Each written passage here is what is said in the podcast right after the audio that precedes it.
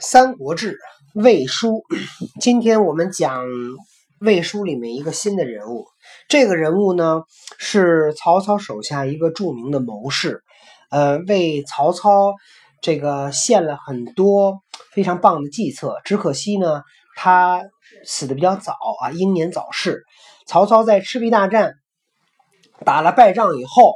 他最后当着他手下的很多将领在那儿哭，他的这个谋士说：“如果他要在的话，就不会让老夫打的这么这个败的这么惨。”那这个人是谁呢？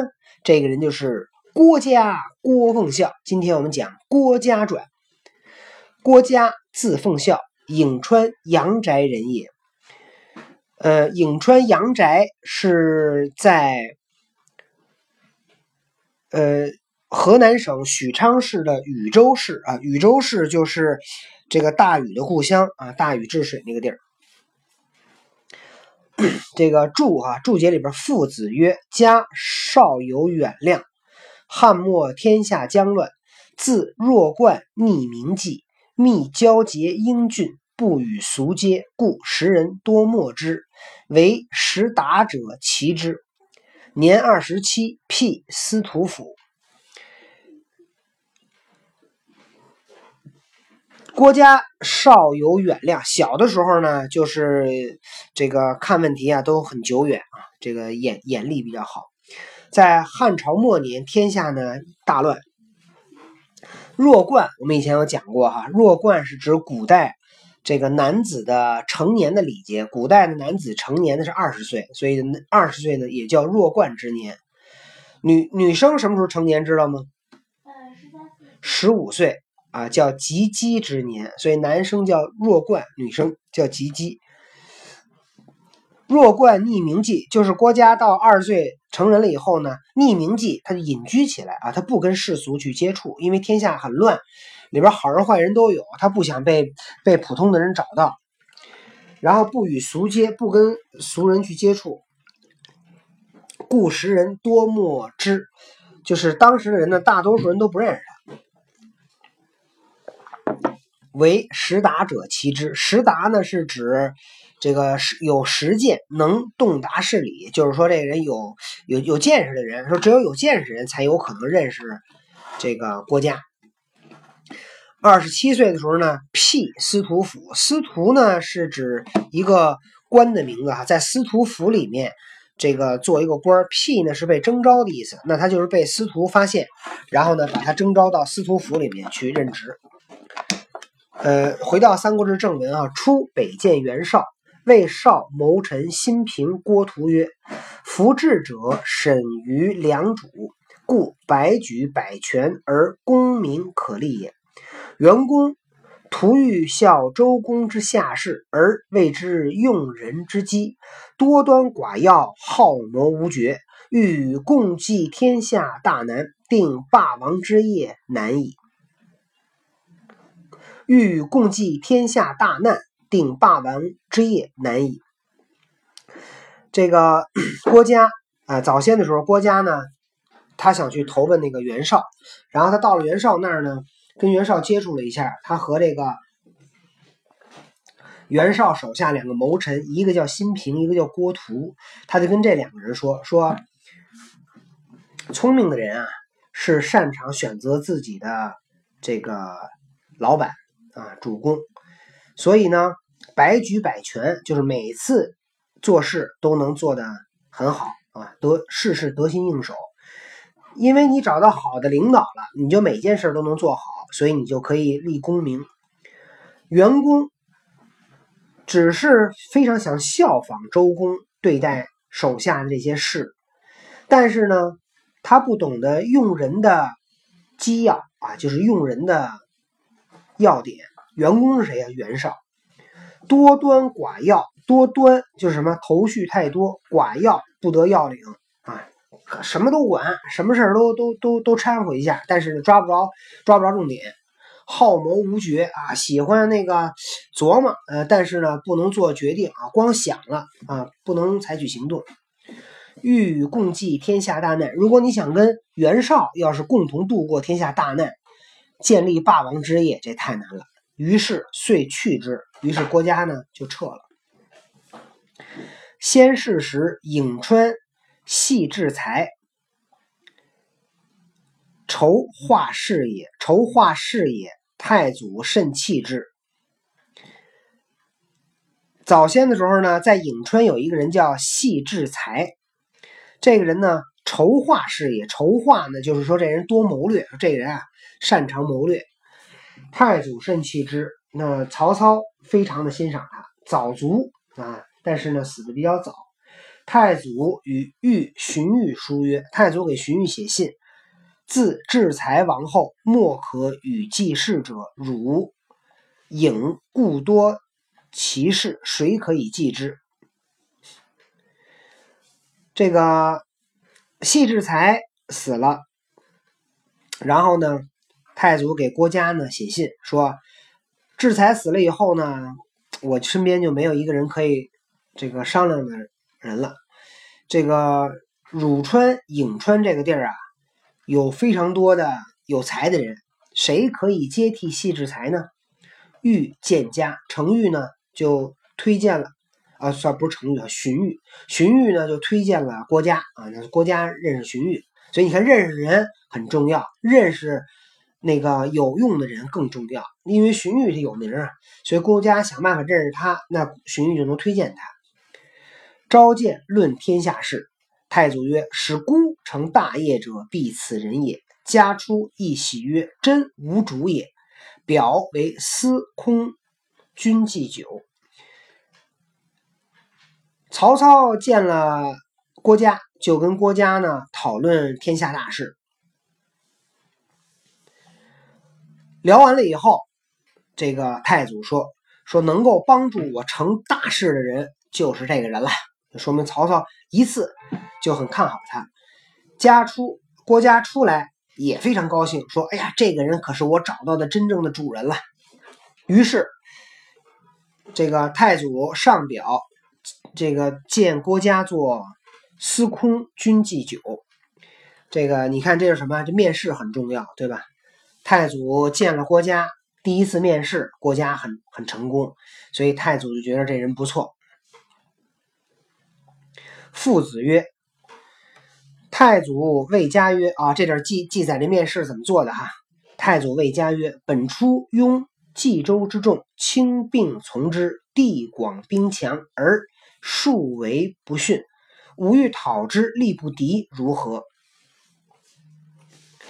太祖呢问郭嘉说啊，原本初占着这个冀州啊，我们知道冀州是一个。在历史上都是一个大大的州啊，大现在就省了哈，一个大州。这个地儿呢，地地广人多啊，然后非常的这个富有，是北方一个很重要的一个州。轻并从之，青州、并州呢也都是袁绍的地盘，地广兵强，地盘很大，兵力很强壮。数为不逊，屡次对我呢不客气，我准备讨伐他，但是我觉得我的力量呢又不能跟他抗衡，怎么办？对曰：“刘项之不敌，公所知也。汉祖为至胜，项羽虽强，终为所擒。家妾料之，少有十败，公有十胜。虽兵强，无能为也。刘项之不敌啊！刘邦跟项羽，刘邦打不过项羽，公所知之，这谁都知道，对吧？刘邦是不能跟项羽抗衡的。”汉祖为智胜，那汉祖就刘邦，靠智力取胜。项羽虽然强大，但是最终还是被汉祖给灭掉。家窃料之，说我呀自己以为少有十败，公有十胜。袁绍有十个弱点，那个明公你有十个优点。虽兵强，无能为也。袁绍的兵虽然兵强马壮，但是呢也不管用。少反礼多疑，公体任自然，此道胜一也。说袁绍这个人啊，反礼多疑啊，特别讲究礼节啊，这个这个做什么事儿都非常非常讲究。而明公您呢，体任自然，顺应自然，不拘泥于繁文缛节，在在道上您就。胜了袁绍了。绍以逆动，公奉顺以率天下，此亦胜二也。袁绍呢是反叛，对吧？他今儿想立刘虞，明儿想立什么别的人，是刘肥啊还是谁呀？他是老想立谁当皇帝，自己老想当一个这个辅政的大臣，对现在的主上呢也不尊敬。您呢是这个奉顺以率天下，挟天子而令天下，您在义上又赢了袁绍。汉末郑宽郑失于宽，绍以宽济宽，故不赦。公纠之以猛而上下之治，此治胜三也。汉朝的末年是他的这个政政政要，他就输在了过于的宽松。袁绍呢，这个人呢也非常的宽松宽容，所以呢，他这个行不通。而明公您呢，外易简而内机明，对外表面上呢，好像什么都无所谓，很简单，但是您的内心里呢，非常的明白。哦，sorry，看串行了。少以宽济宽，故不赦。公纠之以猛而上下之治。那明公您呢，是来去纠正汉末的这个政失于宽。呃，那么。您呢？这个叫什么？乱世用重典啊，管理非常的严格。那么上下的人呢，就知道规矩了，对吧？现在天下很乱，你还以宽济宽，那就是越来越乱。所以就得是以严治宽。所以您在治上又胜了袁绍，这就是您的三胜。绍外宽内济，用人而疑之，所任为亲戚子弟；公外易简而内机明，用人无疑。唯才所宜，不见远近，此度胜四也。袁绍对外呢，外表呢非常的宽容，其实内心呢猜忌，用别人的时候呢，这个疑心很重，所以袁绍用的人呢都是他的亲戚和他的一些子弟啊，袁家子弟。明公在用人的时候呢，对外呢非常的简单啊，但内心呢很明白啊，知道到底该用谁，不该用谁，但表面上呢好像对谁都无所谓。用人不疑，一旦用了这个人呢，就不怀疑他，很相信他。唯才所宜，只要这个人有才就可以，不见远近，不见远近啊，也不也不管他是不是我们家的这个亲戚啊，是不是我的这些族人。此度胜似也，在度上您又赢了袁绍。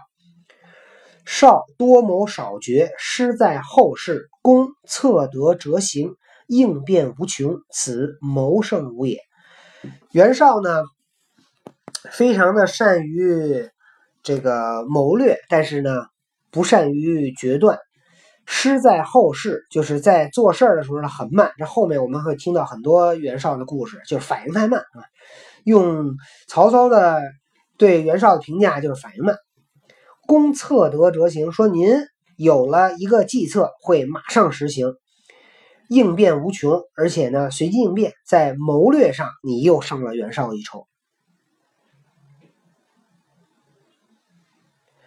少因累世之资，高义激让以收名义，世之好言，世外者多归之。公以至心待人，推诚而行，不为虚美，以简率下。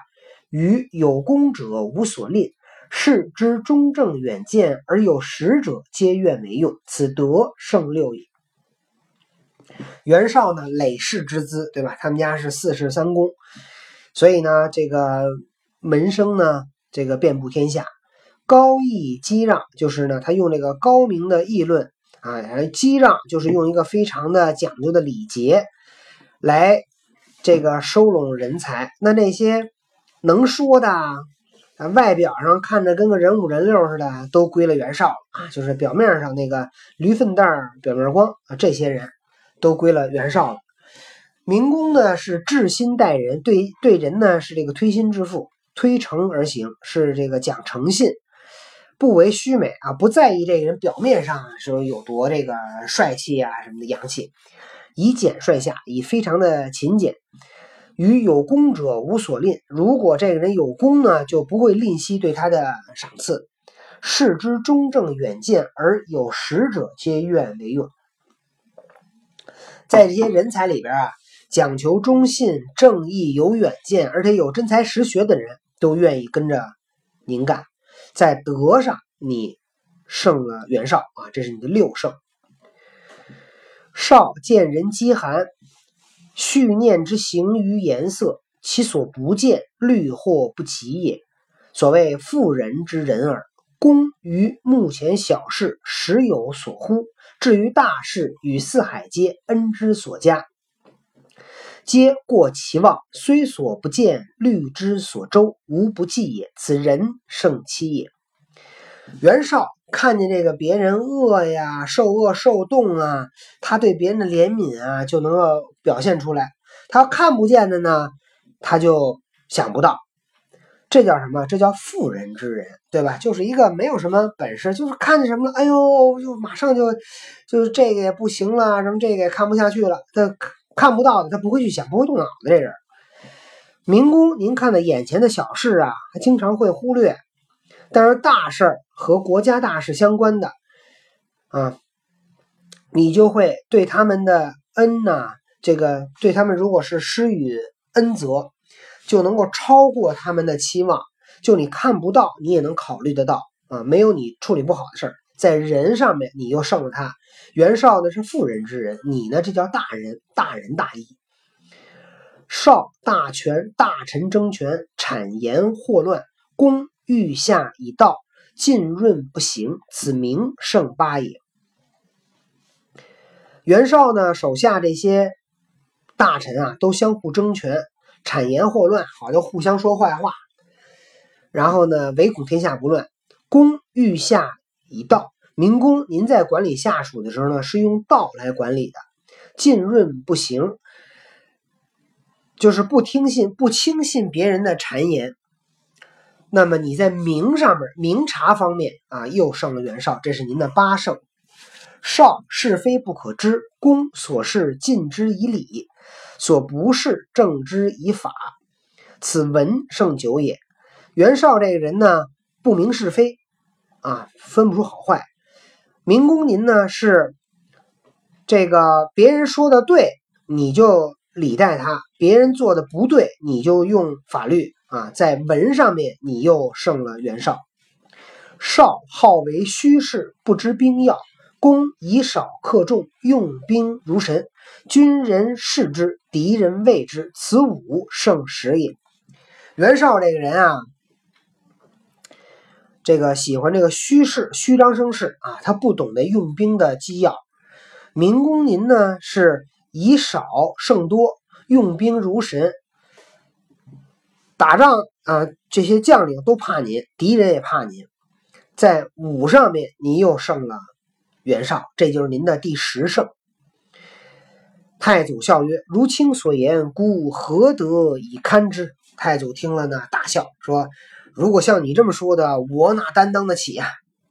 嘉又曰：“国家又说了，绍方北击公孙瓒，可因其远征，东取吕布。不先取布，若绍为寇，不知为援，此深害也。”太祖曰：“然。”郭嘉呢？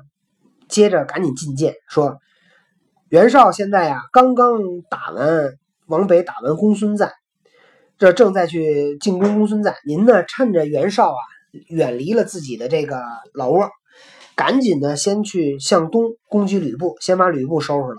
您要是不先攻击吕布，那如果跟袁绍要是敌对的时候，吕布要做了袁绍的后援，那这个事儿就麻烦了。”太祖说：“好，听你的。”太祖就一个字儿然。十胜论，这个郭嘉在辅这个辅辅佐曹操的早期，为曹操呢提出了这个十胜论。因为当时呢，曹操呢他的这个地盘呢很很小，人呢军队呢也很少。袁呃袁绍呢是北据呢四周啊，天下就占了有将近一半了啊。虽然地理面积没有，但是人口。还有经济，经济总量上肯定有占了有一半，所以袁绍非常强大。曹操呢想收拾袁绍，但是也有一点担心。那郭嘉这一段叫十胜论，为曹操呃战胜袁绍、平定中原、平定中原奠定了思想基础。曹操呢曾经说过，说使我成大业者，必此人也。是郭嘉呢为股肱，出则同同车，遇则同帐，入则同帐。就是这个曹操呢，非常的看重郭嘉啊，要把郭嘉当做自己的左膀右臂啊。好，今天我们讲的呢，就是郭嘉出身啊，郭嘉著名的十胜论。好，今天的故事讲到这里，明天再见。